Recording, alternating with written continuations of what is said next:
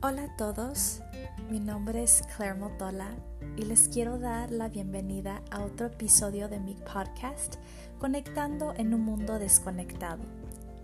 Recuerden de seguirme en mis redes sociales y si hay algún tema que te interesa, mándame un mensaje y con gusto lo incluiré en uno de mis episodios.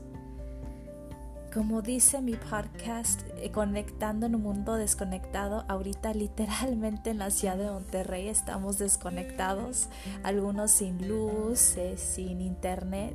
Si me están escuchando de la ciudad de Monterrey, espero que se encuentren bien, sobre todo sanos y salvos. Mientras estoy grabando este episodio, estoy en mi pijama viendo por la ventana cómo se derrite la nieve afuera de mi casa. En el área donde vivo apenas regresó la electricidad, pero seguimos sin internet y me parece que es buena oportunidad de compartirles algo que aprendí hace poco.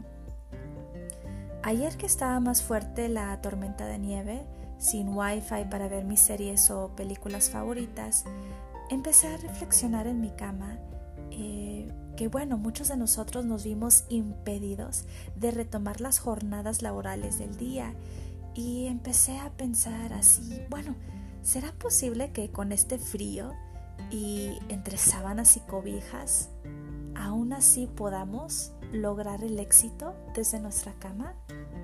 ¿Ustedes qué piensan de eso?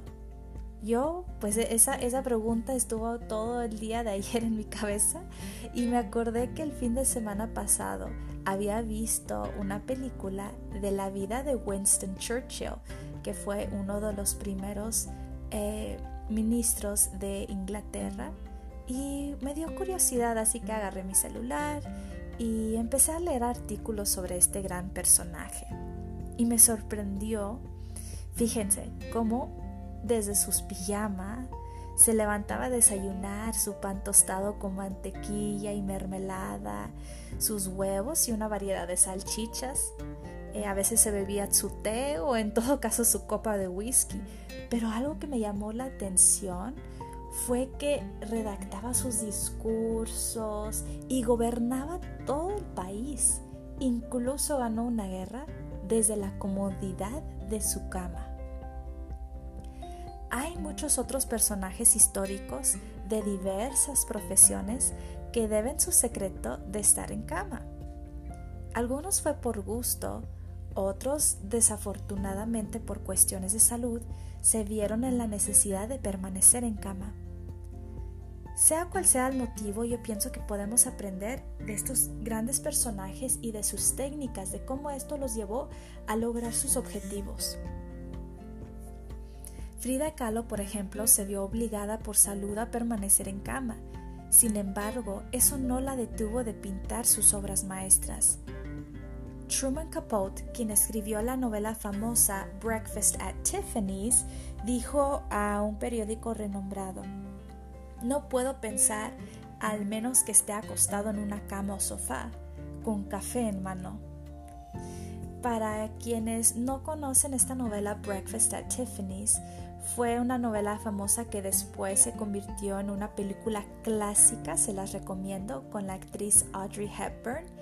Y es una de las razones por las que muchas personas compran anillos de compromiso en esta famosa joyería Tiffany's como resultado de la película que se hizo de la novela Breakfast at Tiffany's. otro personaje pues fue John Lennon y su esposa Yoko, que se quedaron en un hotel en Ámsterdam donde hicieron una protesta llamada Bed In for Peace. Completamente vestido con sus pijamas, conversaron con los miembros de la prensa sobre su mensaje de paz y más tarde, en el Hotel Queen Elizabeth en Montreal, grabaron su canción Give Peace a Chance.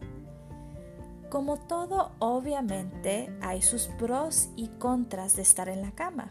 Es imperativo tener actividad física para gozar de una buena salud y es importante separar nuestro horario laboral y libre para tener un buen descanso en la noche y no traer el trabajo a nuestra cama. Pero si podemos hallar ese equilibrio, ese balance de separar nuestro trabajo y nuestro tiempo libre para descansar, podemos notar algo que tenían en común estos personajes y eso fue que hallaron un lugar cómodo para ellos donde pudieron llenarse de inspiración y expresar libremente su creatividad. Las mejores ideas a veces pueden hacer de viajar por el mundo, pero otras veces no es necesario salir. Pueden hacer desde la comodidad de nuestro hogar. Los invito a que se pregunten, ¿hay algo que siempre quise hacer, pero no tuve el tiempo o lo pospuse? ¿Qué es algo que me divierte hacer? Puede ser desde pintar, crear una nueva estrategia de negocio, escribir un libro o incluso diseñar los pasos para un nuevo plan de vida. El mundo es tuyo y lo puedes lograr desde tu cama.